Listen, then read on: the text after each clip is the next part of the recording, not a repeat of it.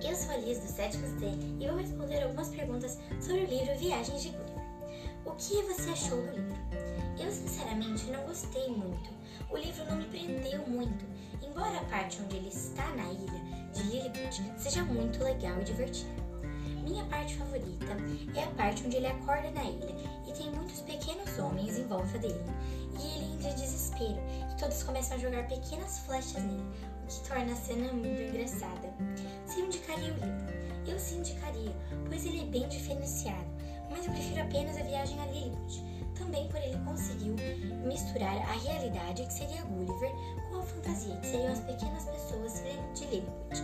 Espero que você tenha gostado. Esse foi meu trabalho de português podcast.